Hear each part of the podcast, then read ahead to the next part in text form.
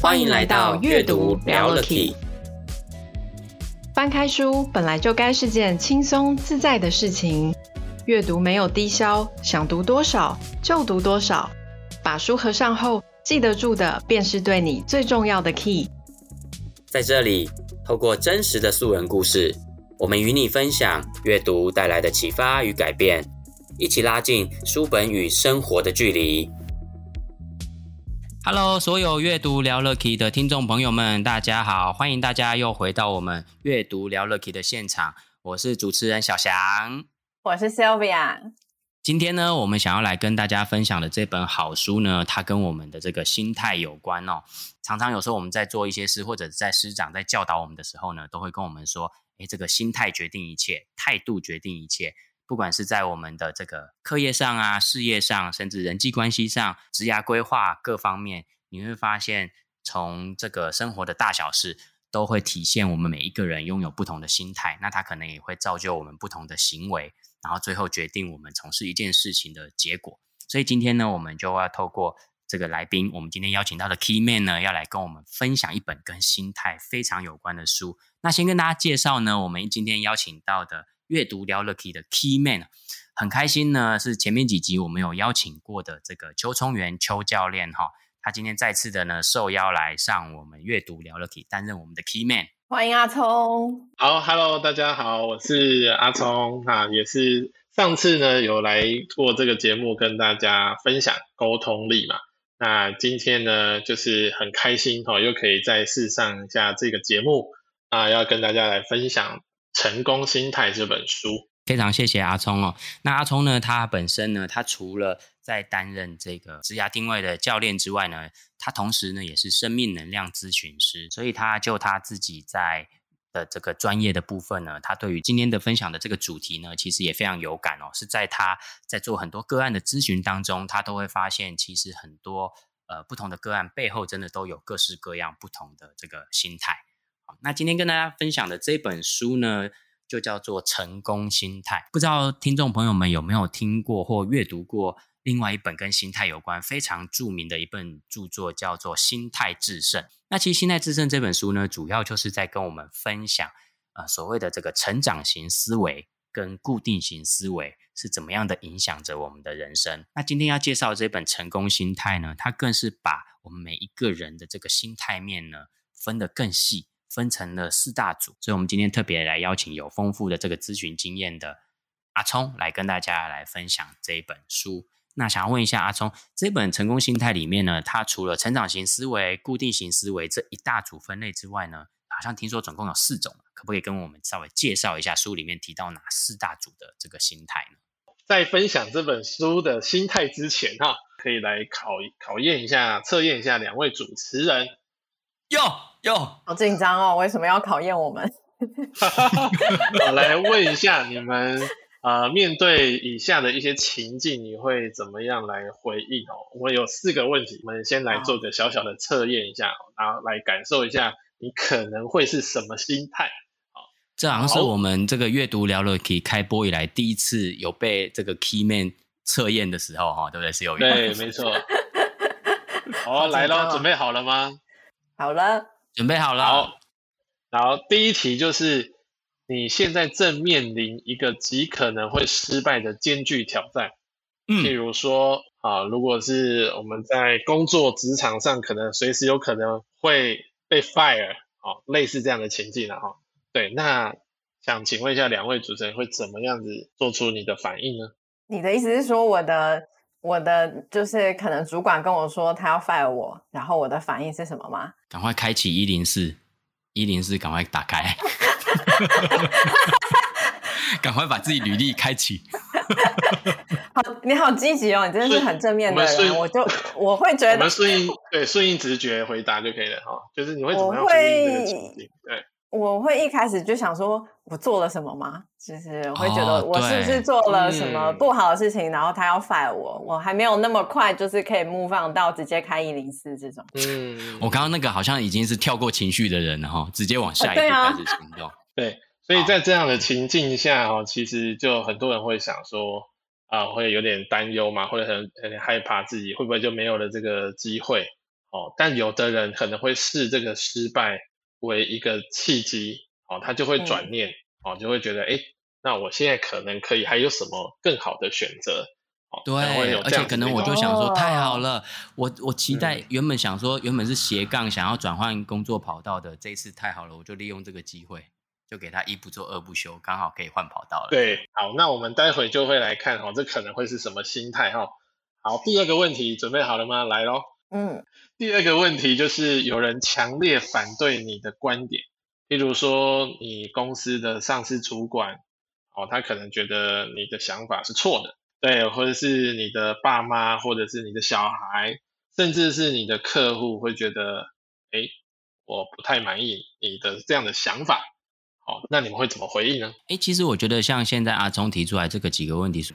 在我们这个手机前后的这个听众朋友们，其实你们也可以就这几个阿聪教练提出来这几个问题，大家也可以想想看，如果换成是你的话，你可能会有一些什么样的回应？这样。嗯、好，所以 Sylvia，你有你遇到如果有人强烈反强烈的反对你的观点的话，嗯，我会想说，我可能没有表达好，所以他没有理解到我的观点，或者是我没有理解到对方的立场，哦、所以他反对我的观点，嗯、然后我会先去。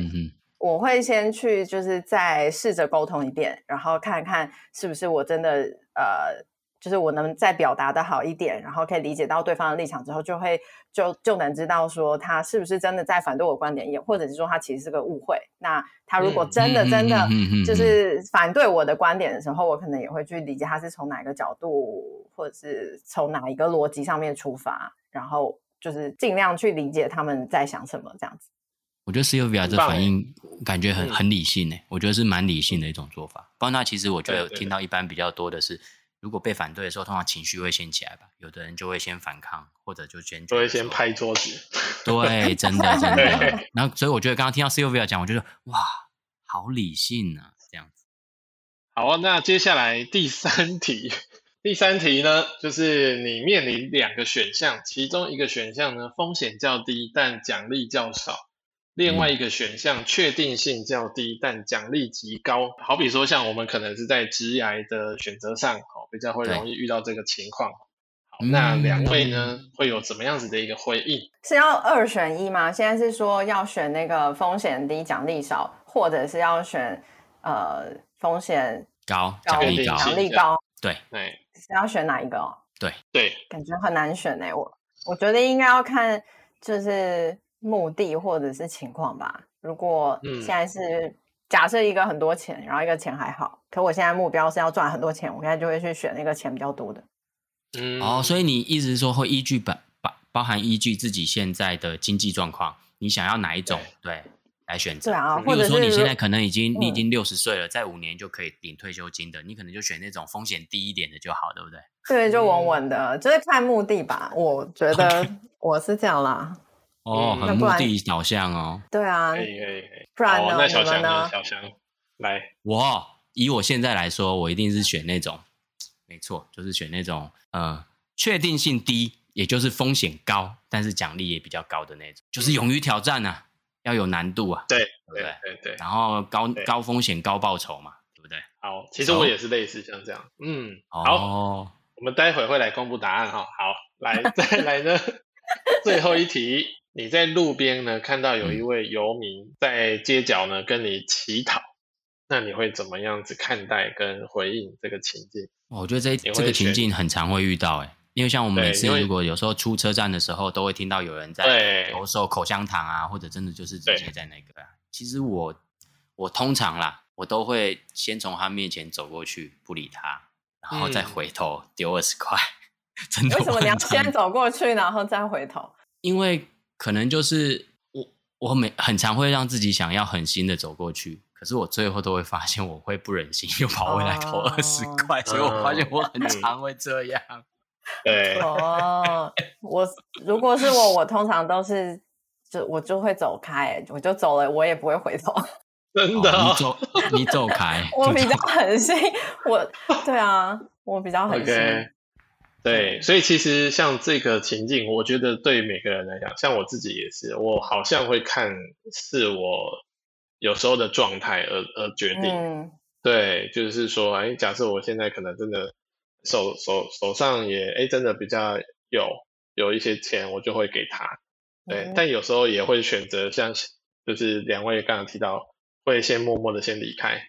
对，好，那就让我们继续聊了。Key 哈，那个阿聪可以帮我们介绍一下书里面主要介绍到，好像有四大类、四大组的心态分类。好，OK，好，第一组其实就是我们刚刚一开头就讲《心态自身》那一本书哈，它是一个研究跟理论哈。嗯、那啊，第一组心态就是固定型心态跟成长型心态。好，那我们从上面的第一个问题来看哦，就是啊、呃，我们生活当中其实也很常会面临到一些呃极具挑战，然后会失败的这个情景嘛，哈。那如果说今天像遇到困难呢，其实你会把它当作是机会，你会去呃在精进自己哈，或者是去成长哦，你相信自己是可以改变的话，那你就比较能够具备成长型的心态。那固定性心态是怎么样呢？他会比较相信自己的意见，或者说他比较不会去重视别人，那会或者是会认为自己现在无法改变现状，哦，他比较会看重的是自己的呃形象，哦，会会觉得说，哎，今天如果真的失败了，我面子挂不住，我可能就没办法接受这种情境、嗯、这种情况，哦，哎，那我们可以，嗯，可以想象成是说。呃，类似固定型是他比较在意自己的先天条件，他觉得自己先天怎么样就怎么样。然后如果成长型，就是他可能会比较觉得说，哎，很多事情我可以靠我后天来来努力，是这样吗？没错，没错，可以这样解读吗？可以，可以，可以这样解读。对，嗯嗯嗯。像你刚刚讲的，如果我今天你前面有提到例子，就是如果我今天知道我即将有可能从这个公司，呃，有可能离职被 fire，那如果我这时候我想的是说。OK，我可以去尝试另外一种类型的工作，重新开始，这可能是一种成长型心态。又或者是说，我今天可能觉得我很想要回头去跟主管询问说，究竟我是哪里表现的不够好，我可以来做一个自我的调整改善。虽然行为不太一样，可是我的心态可能都是呈现一种成长型心态，是像这样。嗯嗯嗯，对对对对。而且你刚刚也有提到嘛，就是有的人他。觉得哎，这是一个斜杠的好机会，我马上就 fire 老板，这也是一个成长心态。对，OK，他是他，就像刚刚阿聪讲到的嘛，他是这个种遇到的事情为一种机会，嗯、而不是就是只是一个结果的感觉，一个好像已经负面的结果这样。对对对，没错。嗯嗯嗯嗯嗯，好啊，那接下来我们就来介绍第二组心态哈。第二组心态就是封闭型心态对这个开放型心态。哦，那封闭型心态是什么呢？大多数就是呃的人，他是觉得他认为自己的想法、意见永远是对的，他比较不会去采取别人的意见。即便今天呃别人哦跟他表达哦我的立场、我的想法，可是呢，这个人他通常还是会觉得我才是对的。那这种情况，特别是在领导者哦，就是他如果今天是一个有权力的领导者的时候，他通常都会觉得。哎，你应该要听我的，好，我的答案永远是对的。但是呢，开放型心态是怎么样呢？他是会寻求真理或者是最佳的思考方式，他会去思考，用一个问题来反问自己，说我怎么知道我想的事情是对的呢？哦，他会去找各种可能性、各种资源。好，那如果是在领导者身上呢，他通常都会用提问的方式，哦，用比较一种啊。透过不同的角度、观点，好来去做互动跟提问，所以这样的人他通常心态也是，比如知道说，哎，他很多资讯其实不完整的。嗯，刚刚其实 Sylvia 就有稍微提到这一点，哈，就是说，哎，我怎么我怎么知道自己呃这个观点就是一定是对的呢？好，他可以去试试着再去找寻更多的可能性。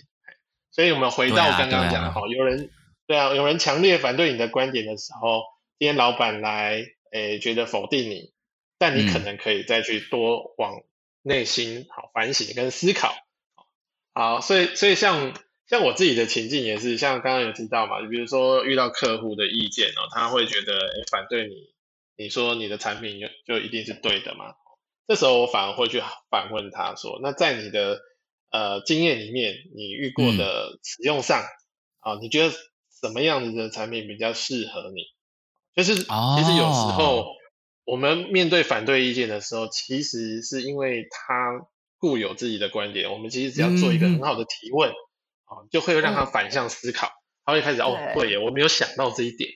对，其实这个真的跟封闭跟开放有关系。如果他很封闭，他就他只觉得自己的观点是对的时候，他真的只会去说服对方。可是像你刚刚讲的，他如果愿意打开心胸去想说，哎，对方会这样给你这样的意见，一定还是就他的立场，他有看到其他的视野、其他的角度，所以他才会有这样的回应嘛，不在你预料中的。对对对，没错啊，对啊。所以其实我我自己在做教练培训的时候也发现，就是。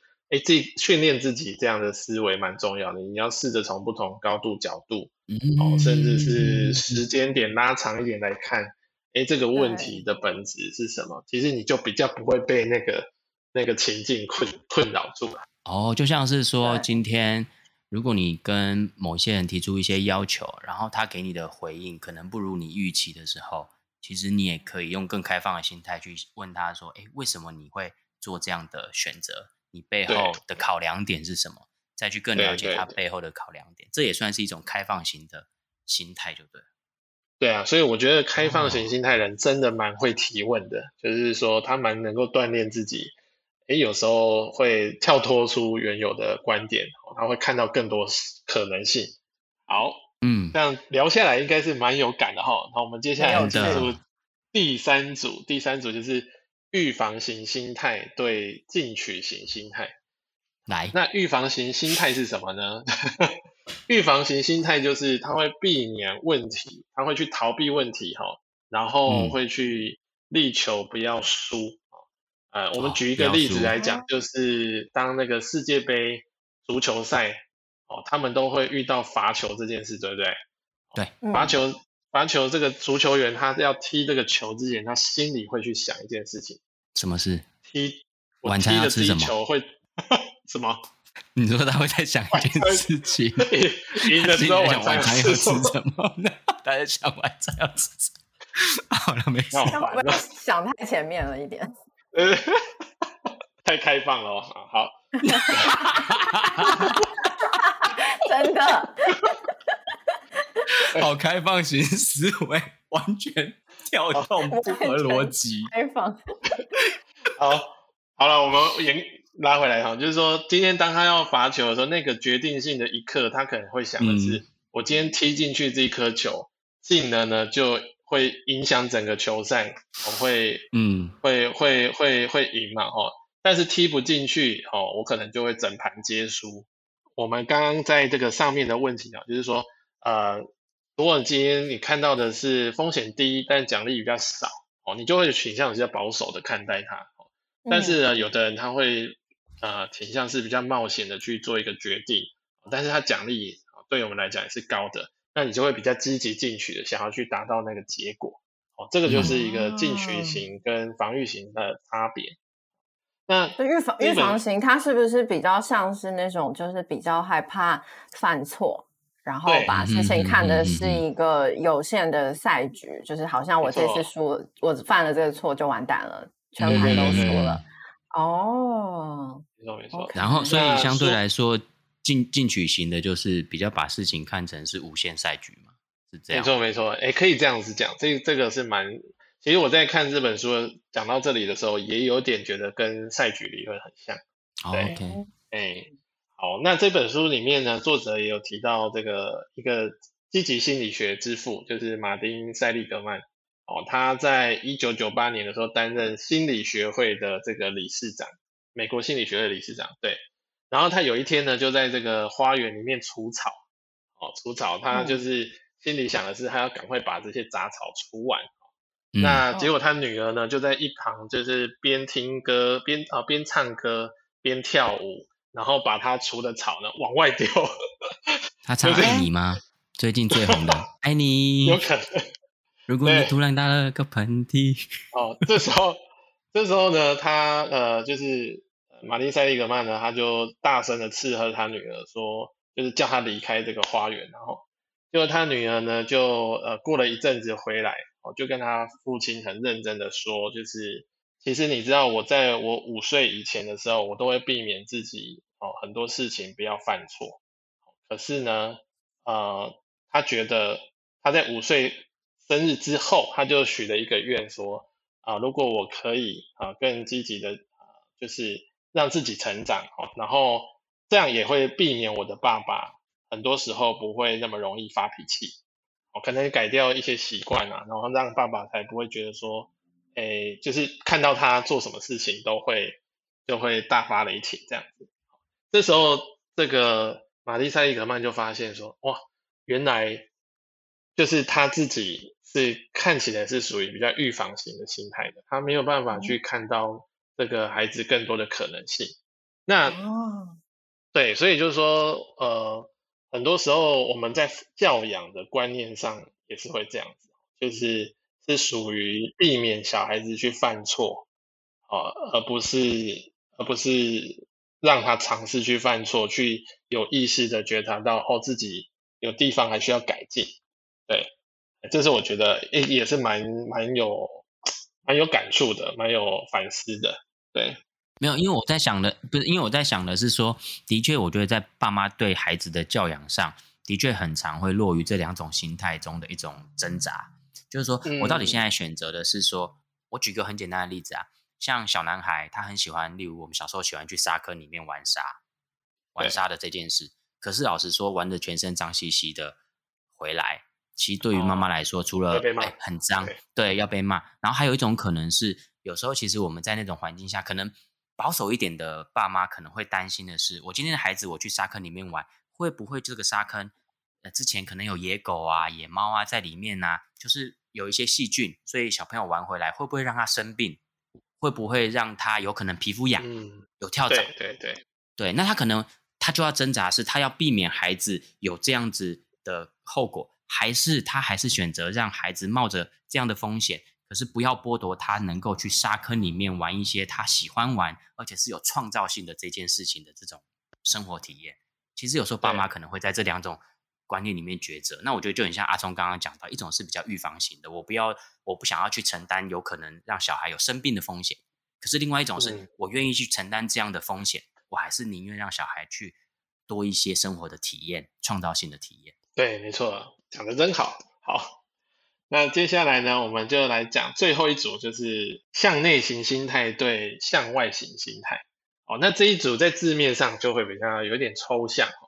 好，那我就来分享一下向内型心态是什么。他会把自己看作比他人还要重要。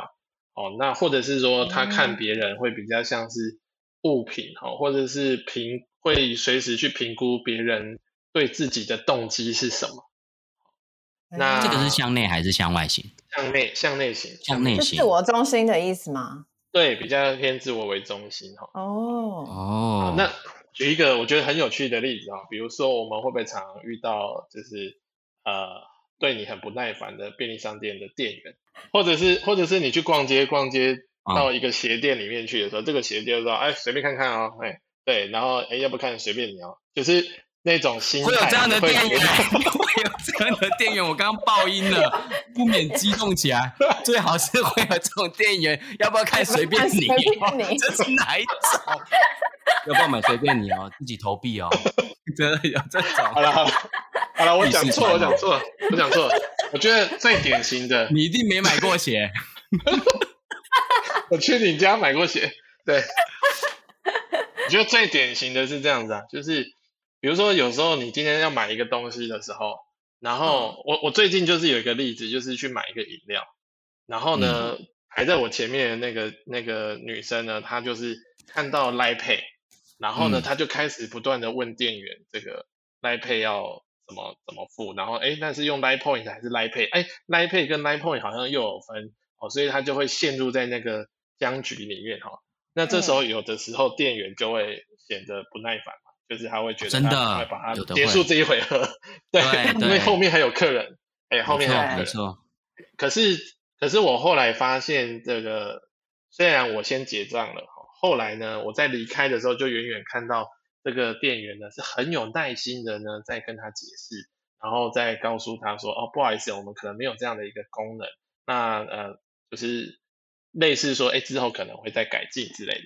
那这个就比较偏向外型心态，就是说他会看待别人的方式是认为别人有价值，他会欣赏别人的的需要，好，会同理他，而且渴望感受是他的利益是跟自己同等重要的，就是说他会觉得把别人当做一回事，嗯、而不是把这个人当做是一个物品这样子。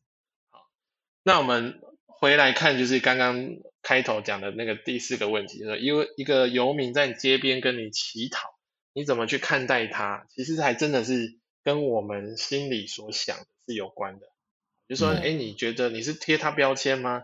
还是你觉得他真的有某种程度的需要？你能够站在他的角度想，哎、嗯，来去呃回馈他、回应他。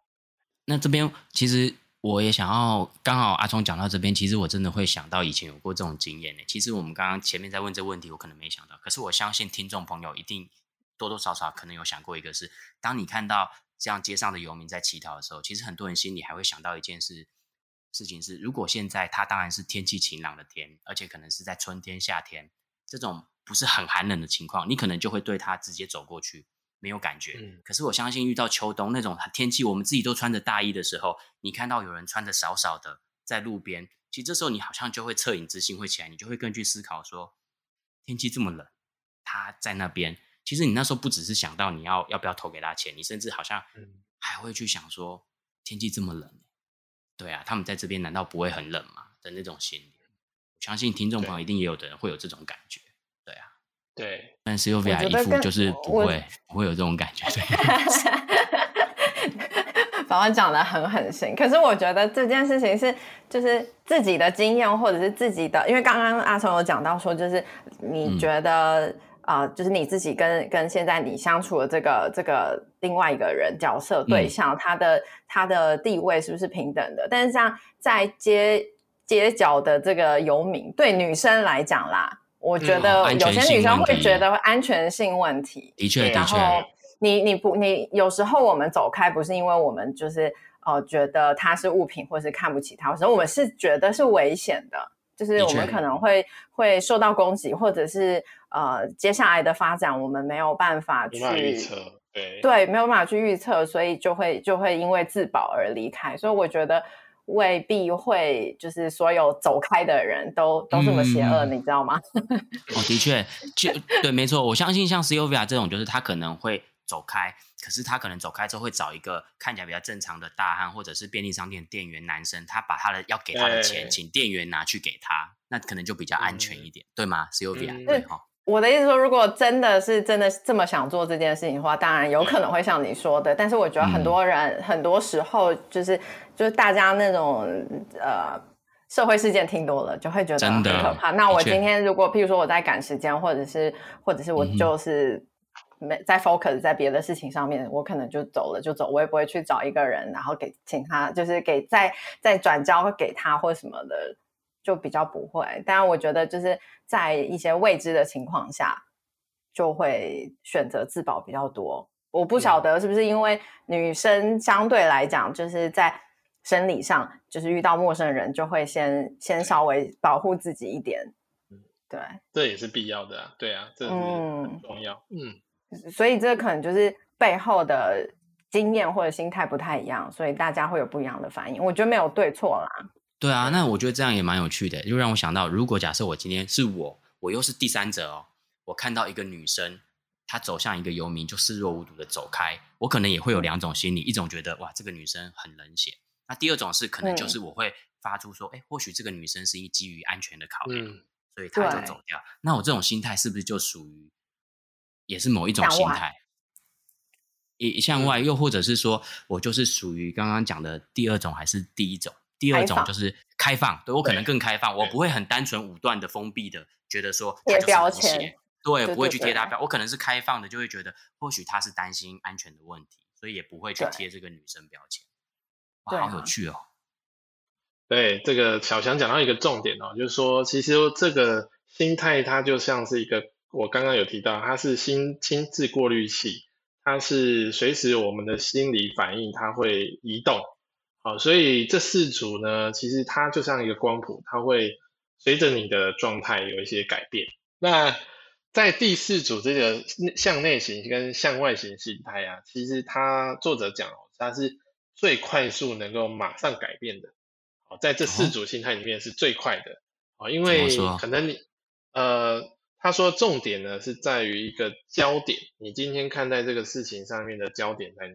好，今天你看到的是这个，这个是一个像像刚刚小强讲，它是一个社会的问题，哦，他他他看到的是呃女生会不会很危险？好，那或许也会看到的是，哎，这个这个呃乞讨的游民，他可能真的有他的需要。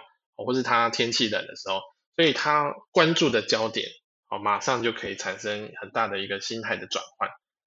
哦，所以呢，你的意思是说，嗯，sorry，你的意思是说，就是以刚刚小翔的例子是说，你这个焦点是放在对方的需要还是自己的想象上面？就是我觉得这个女生很冷血。或者什么，但是但是刚刚小强说的例子是都站在对方的立场上去想，这个游民他是不是有需要？这个女生她是不是觉得危险？那对对，他这个就是很很容易可以去改变，就在在焦点上面去做做转变，然后就会有不一样的心态跟行为。对啊，你看哦，像心、oh. 心态，它如果是一种过滤器，它是不是就是要聚焦？对，它的滤镜是是它这个镜头是可以做一个。一个 focus 的，对，这是我的专业了哈，对，嗯，也就是说，今天你的焦点放在哪边，你可能随时就可以做一个转换跟改变，那个就是这个相对于心态上面，相于相对于前面几种心态嘛，对对对，没错。那我这边要补充一下，其实我刚刚举那个例子，我不是要强调女生都比较容易冷血，我在这里要强调跟我们听众朋友这个解释一下，我小翔我本身没有这个意思，我是指今天可能看到一个男生，他以后追不到女生就对了，对，真的真的，谢谢 Sylvia，现在要澄清这样子，对，就是他直接走掉，有可能今天我看到是一个男生，就是表情很冷漠的走掉，那我也一样有两种心态，一个就觉得他可能是很冷漠贴他标签。也有可能是我觉得他或许有更重要的事情，嗯、例如说他家里面有人有一些危难的事，他必须赶快去处理，所以他不得不，嗯、甚至他可能未来会记得这件事，他回头来还会再给这个游民，也有可能，所以可能用不同的角度去理解这个世界。其实这也让我想到一个我想要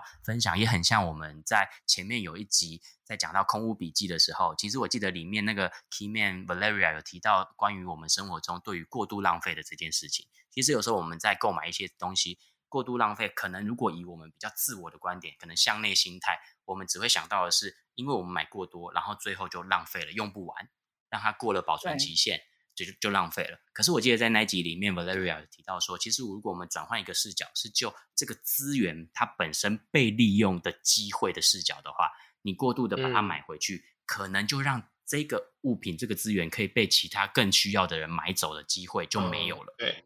对，那其实如这个角度，如果你考量到，或许它像是阿阿聪刚刚讲的第四种心态，就是一种向外的心态，他把用不同的视角来看待这个事情。嗯，对，没错。呀，那这边最最后做一个小小补充哦，就是啊、呃，我们的心态呢，它也像一个金字塔一样，它有三层，哦，有三层。那、嗯、哼呃心心态呢，就是在最底层的，好像船的啊、呃、这本书的封面呢，它就是有一个船的锚啊锚就是对对对，我们呃大船入港之前，它不是会抛这个锚下去嘛，在沙沙子里面哦，它会定住。那心态就是最底层的这个锚船锚一样哦。那在上面的两层呢，第一层就是啊、呃，生活、工作跟领导力的成功。我们每天可能每在做的事情都是这些，怎么样让我们的生活、家庭更更美满，工作、领导力更成功。第二层就是思考、行动力的学习，就是我们开始会怎么去啊，计计划啊，规划人生的目标。但是呢，我们每每个人其实每天都在拖动上面的这两层。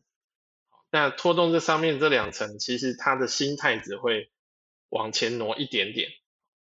但如果你今天是心态产生改变的呢？心态的基石在最底层是是比较大的嘛，金字塔里面比较大，嗯、往前拖的时候呢，它会把上面的两层都一起带动。哦，也就是说，你想要这本书最终他写的是成功心态嘛？你想要追追求人生真正的成功，最重要是从心态的本质去做改变。它才可以让你产生更大的拖动哦，跟位移，对。所以意思是说，我们直接就是对行动去做改变，它的效果不及我们从心态上面去、嗯、去做意识到，或者是去做改变，然后这个效果来的哦，来的更快。对对、嗯，其实这个有一点像转念的感觉。哎，那这个部分呢，哦、最最后我也会再分享，就是跟觉察力是有关的。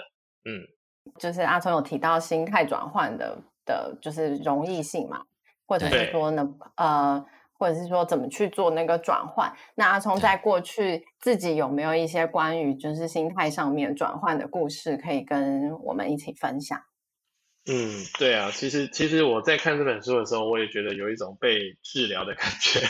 哦，真的啊？就是说，对，因为有意识到过去的一些经验呐，好像呃，我自己在职场职涯的发展过程当中，我做业务工作也有。现在也第九年的时间了，快要十年了。嗯、那这个过程中有遇到两个，我觉得是属于我很不喜欢的老板。对，就是性格上或者是呃认知立场上是差距蛮大。那但是对我来说最印象深刻的是上一份最近的上一份工作，做三年的一个传统行业的传统产业的业务啊。那我们做的是工程、嗯、工程业的东西，我以前都是卖设备为主，比较没有做工程相关的。那这个老板他本身是在业界三十年的资历，是工程界里面很资深的。哦，那所以他的角度都会觉得他是他是专他是他很懂，很多事情他都是、他是专业，他最懂。哦，那。我原本的工作呢是比较弹性的，是自己可以安排自己的业务行程，哦，但是我真的在这个专业上面真的是比较薄弱，哦，嗯、那那个时候的我的心态就是比较属于有一种预防型的心态啦，就是说，哦，这个工作是让我觉得是有弹性、是舒适的，然后是比较确保我的薪资是稳定的，因为当时我的决定是薪资高嘛，哦，对。那可是因为这个情况下，老板一直觉得我对于这个产业不够了解，所以呢，他在呃，在我工作的第二年的年底的，哎，第两年半左右的时间，就把我突然的调到了这个一个园区的厂里面呢，去做公安跟监工。也就是说，我已经完全不是做业务的工作，这样。对啊，我刚刚才想说，从业务部门跳去做公安，这个真的很很跨界，很大，对，对，差很大哎。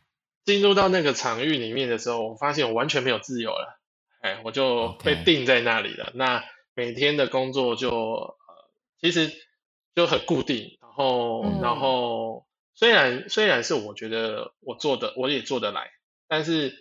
当时的承诺可能会是三个月或者是几个月时间，啊，学到专业知识之后，我就可以再回来。但事实上，他就遥遥无期，所以我就被被迫一直待在那边将近半年的时间。那我还记得我那时候过年前工作加班加到晚上十点才下班。哎，天哪，那哇，对，我觉得这真的蛮蛮低落的，那时候蛮低谷的。那那时候我我就觉得，哎，我的老板他的心态其实就真的是比较封闭型的，就是说他没办法去相信别人，好，或者说他没办法去尊重这个员工的想法。哦，那时候过年其实也在讨讨论的是这个加班的问题啊，这个加班费啊有没有给我的问题。哦，后来我就觉得对很重要啊，对，但后来虽然有给我，但是。我还是不太开心啊，对，嗯，那一直到，对，应该是这样子，一直到一直到我过年后，我就决定，我其实还是想要去做我真正想做的事情，就是说，嗯、啊，帮助人啊，就是我在做副业的一个发展上，做助人的工作或者做教练的工作，所以当时我就心里就也是转换。啊，我从一个可能是我觉得没有办法改变的定型的心态，哦，预防的心态，后来呢就决定说，我其实应该还是要找到适合我的工作形态，让我去能够发展我真的想做的事情，所以就觉得，哎，慢慢会比较开放的去思考，甚至会比较积极的去找工作，去去让自己有更多弹性的时间。哦，一直到现在，我觉得我的工作上是比较满意的，嗯嗯嗯、主管也是比较开放的，所以我觉得那个真的在一个一念之间哦，其实同样的时间，今年跟去年相比，我觉得我的 生命能量状态就差很多，快乐很多，对不对？快乐很多，对对对对对，对，嗯，哦，所以刚刚阿聪分享的是过去曾经有过这样职涯转换的经验。哎，我觉得其实这当中，你刚刚讲到的真的是很多人会发生的，因为每次当每次农历年前的时候，一般上班族就会思考这个问题嘛，我需不需要转换工作？因为多少一定会对现职有很多的不满嘛，或者甚至你觉得今年年终真的领的不是你预期的，你认为你的付出是大于这样的报酬的时候，你可能就会思考。可是这时候真的就是几种心态嘛，一种就是我如果是比较呃保守型一点的心态。防御型的心态，我可能就会觉得说好，我就安于现状，因为我可能觉得我怎么我转换不一定能够转得比较好，然后我可能有车贷、房贷啊、奶粉钱啊等等的。那好吧，那我就留在原本的公司，可是我可能持续都是收一种我觉得有志难伸的那种感觉。可是如果我如果是今天比较进取的，我可能真的会很积极的就给他一零四，给他勇敢的打开来，哦。可能让现在的公司人资部都会发现，都会追踪到。对，哎呀，我们这么优秀的员工，把他的履历打开，是想要做什么呢？哦，这样子。然后呢，可是你因为进取型嘛，你就会觉得说，没关系，我勇于接受一些改变。而且其实通常对换工作，对很多人来说，其实是很大挑战，因为他就是要去新的环境啊。新的环境，你不只是工作内容可能完全不一样，你可能还要面临的是新的职场关系、新的同事关系，嗯、这个都是变化啊。但是如果他就是觉得好，那我重新开始到一个环境下，我可以重新建立我的人设，重新改变自己给大家的工作印象的话，那我觉得这也是一种比较进，可能就是一种进取型的心态。也是像刚刚说的，就是不确定性高，高风险也有高报酬。没错没错。转职的时候其实都是一种风险嘛，但是像阿聪刚转就是转过来之后，今年哎就比去年好很多，这就是很高的报酬。对，那当然，刚刚阿聪讲到的是一种可能人生上面也是蛮常见的啦，但是它真的会是一个人生里面比较大的决定。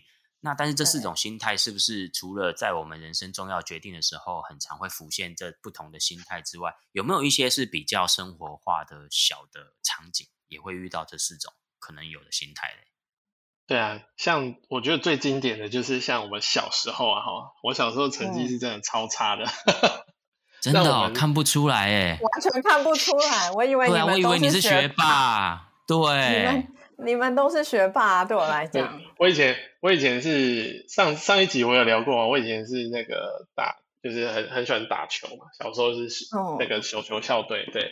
那所以就不太不太喜欢念书啊。等一下，手球校队。对对对对对。啊，我也是。啊，对，加加一加一，对，加 一加一。好，小翔唱唱话，哈哈。对，小时候就真的不太会念书啊。那因为我的哥哥姐姐他们是真的都考到，当时他们国中考高中都是考到呃前三大志愿的这种，然后上大学也都不错。因为然后、嗯、但是就会的确会常常我们会很常遇到的是父母他都会常常讲说，哎，那个隔壁的谁谁谁成绩考那么好。那你为什么就没办法像他一样？嗯嗯、哦，就是这种比喻，这种对这种类比，其实某个程度来讲，这父母也会有这样的心态。哦，他可能是一种比较固定的心态，或者是比较啊防御型心态。哦，那那那其实对我们的影响也很大。哦，当我们的长大之后，其实你对于很多事情的决策也会有一些影响，你会受到父母的这种。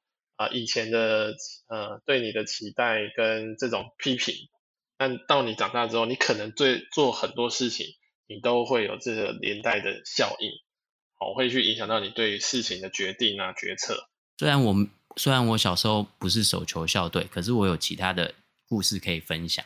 那我记得以前国一的时候，不是有一科叫做生物吗？然后生物我们那时候月考前就会有几次的那种小考嘛，正常大家都是追求一百分啊。然后的确哦，那时候我坐我隔壁的那个女生，她就是追求一百分那种，所以他考出来，他好像可能就考九十几分。然后看到隔壁这个小翔六十九分，他就 有一种觉得哇自己很有优越感这样。然后我记得我第二次小考隔周，大家猜我去考几分？我还是考六十九分，真的我也考六十九分。然后我记得我在第三次小考的时候，我进步了，考几分大家知道吗？我永远记得我考七十分，对，我进步一分了，真的，我永远记得我七十分。然后这时候隔壁那个同学还是九十几分。我后来，我这时候大家就要去想象，假设你是我的话，国中你会是什么心态面对自己这个表现？隔壁同学都考九十五啊、一百啊，然后你就是六九六九进步七十。如果这时候我是比较呃固定型心态，我可能就觉得完了，我在这个班完蛋了，一定是倒数前几名了，嗯、对不对？大家都这么优秀，结果没有哦。我考前月考第一次月考，我还是很认真、很认真的。结果大家知道吗？我第一次月考出来。考班上，我们那时候一个班大概还将近要五十个同学，大家猜我考班上第几？我考了全班第一名。结果我隔壁那个女同学整个大傻眼，对，那个小考都考这种成绩的，考那个进步一三次只进步一分的那种的，结果月考考出来考全班第一名。所以我的意思，这举这个例子不是要炫耀什么，而是说，其实如果当下我的心里，我发现我是一种成长型思维，我不会因为我。三次小考只进步了一分，嗯、然后我就觉得完了，我固定下，我就我在这个班可能就只有这个定，我还是用一种我觉得我可以进步，我觉得即便是面对到更大的考试，嗯、但是我会认为说，只要我把我该做的事情做好，而且我会知道说我小考的时候只是没有把一些该复习的复习完，所以我考出这样的成绩，可能也只是刚好而已，我没有因为这样放弃自己，所以我还是很知道说自己可以怎么准备，我把它做完。就没想考，其实我那时候也没有预计要考，我没有要追求班上第一名。我那时候只是一个成长型思维，或许我只是想要让我自己进步，做到我应该在小考没有做完的事情，我可以把它补上。我觉得这样就够了。殊不知我不小心就考了段考，就接近满分，就考了班上第一名。我，我觉得还是，我觉得还是学霸型的人会想出来的，就是开放型或者是成长型的心态。像我就会说，老师我要换位置。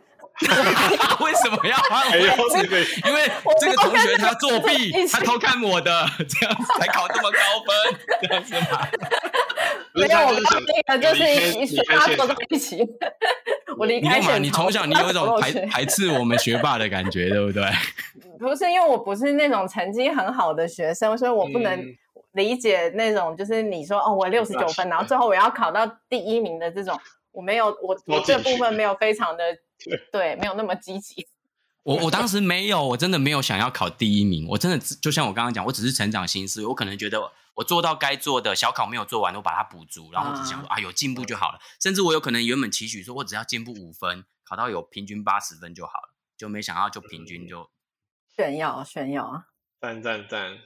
没有没有，就真的很有趣哦。我记得我那。那那那一学期真的蛮有趣的，我们一一学期那时候都有三次月考嘛，结果我没想到我三次，哎，一学期考三次，对，结果我三次都考全班第一名，结果我旁边那个女生真的超级的傻眼，对，然后她后来她换位置，她没有换位置，我发现她后来对我的态度超好的。他后来每次小考完出来都不会管我考几分，他都会说：“哎，这题我不会，你可以教我吗？”都会来 教我，叫我教他。他之前都很优越，只问成绩这样子。结果后来就学会了撩妹技巧，对 不对？不不不不不不不，我上了大学很，我上了大学很久之后才有这种两性交往的经验。我以前都是书呆子，真的真的很晚开窍。有机会我们再找一本这样的书，再来跟大家分享。蜕变史，感觉你很想小翔蜕变史。哦，那刚刚阿聪跟我们分享的就是这个，例如说爸妈怎么面对孩子考试这件事嘛。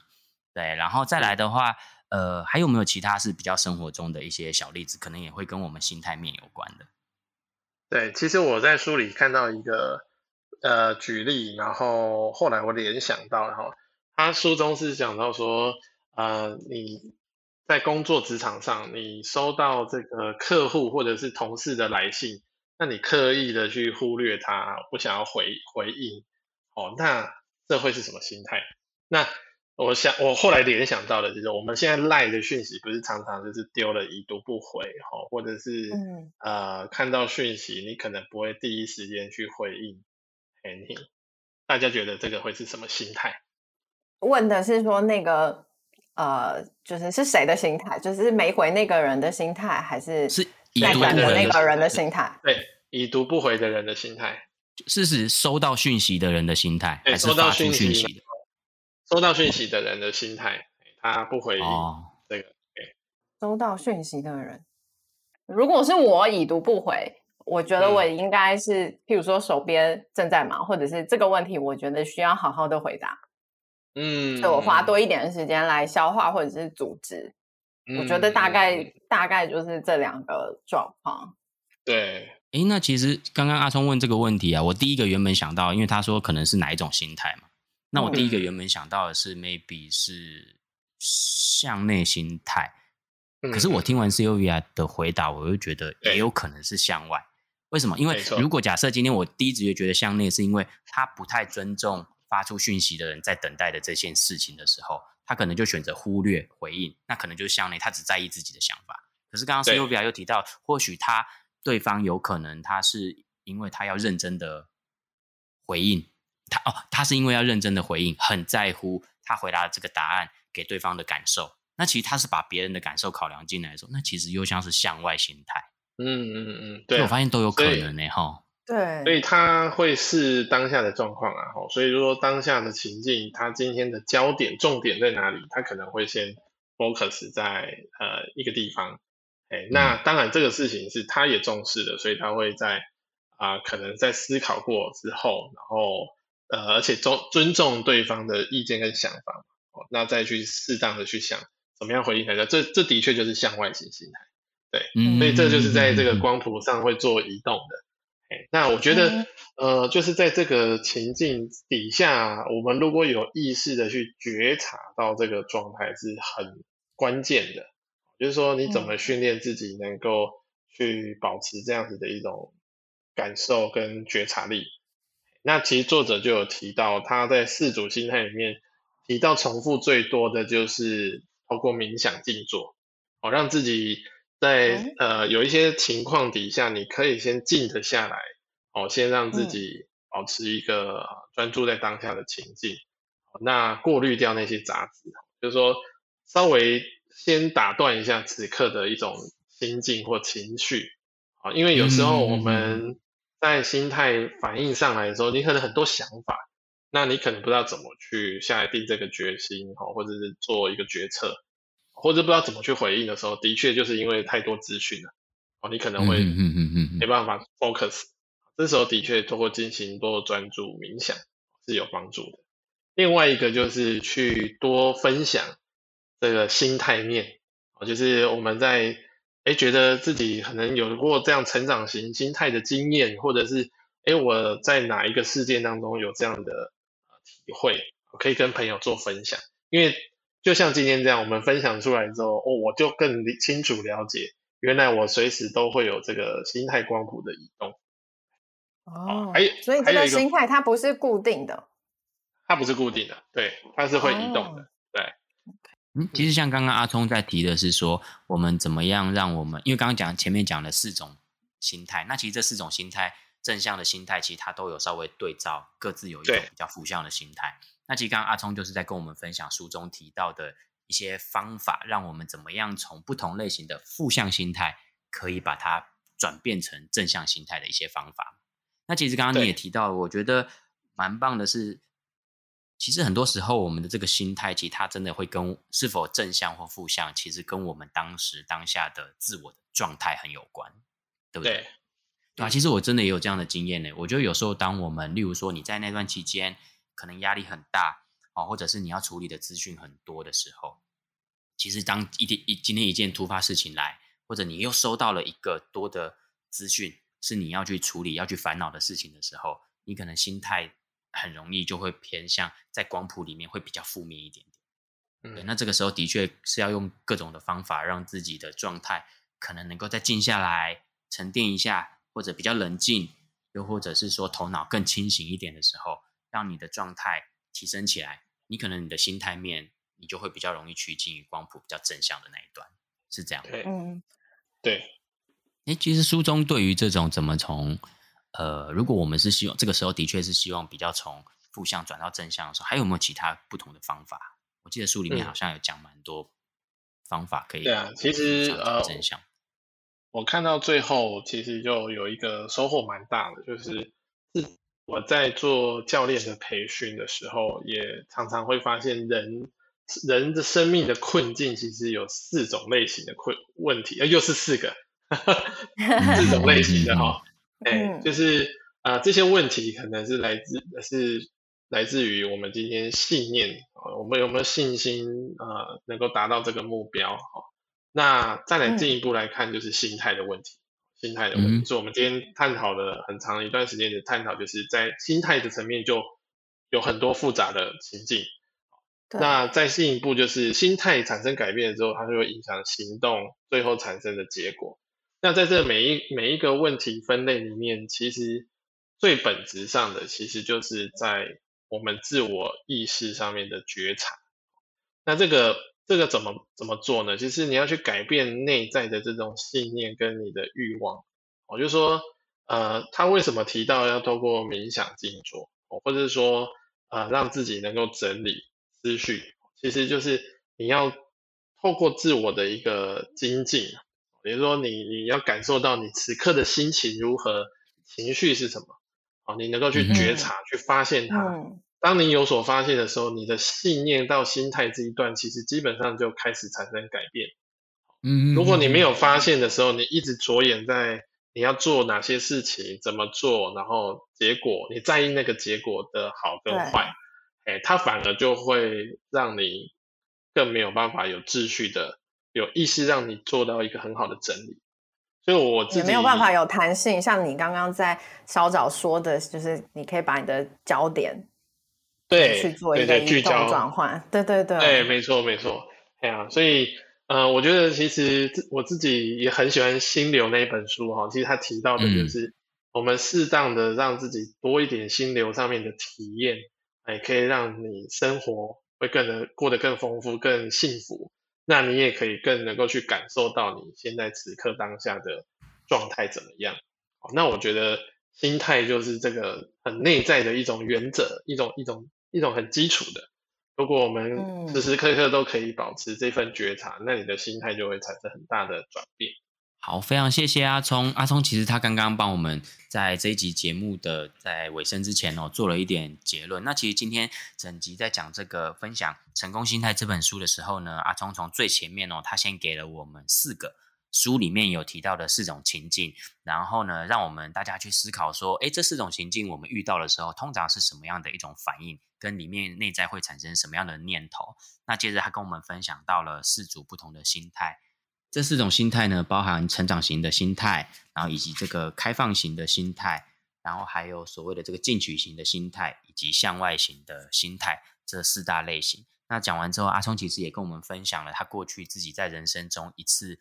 呃，很重要的职涯转换的时候，他观察到自己内心从原本的可能稍微偏比较负向光谱一点的心态，然后呢，怎么样转换到正向的这个心态的这个小故事。那最后呢，也告诉了我们几个书中提到的哈，可以帮我们从比较负向心态转变成正向的一些方法。我我觉得这本书它里面应该有蛮多案例的，然后就会像我们就是刚刚在讨论。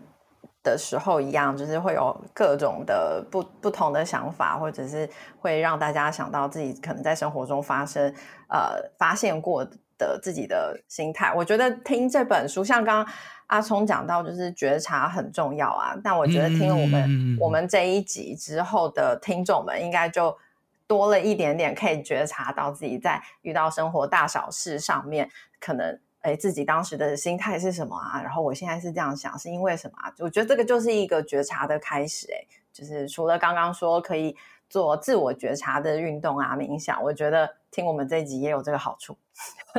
那我还是想要邀请邱教练，最后有没有嗯，对于这本书，还是有没有一两句话，你希望可以送给我们的所有这一集的听众好朋友们？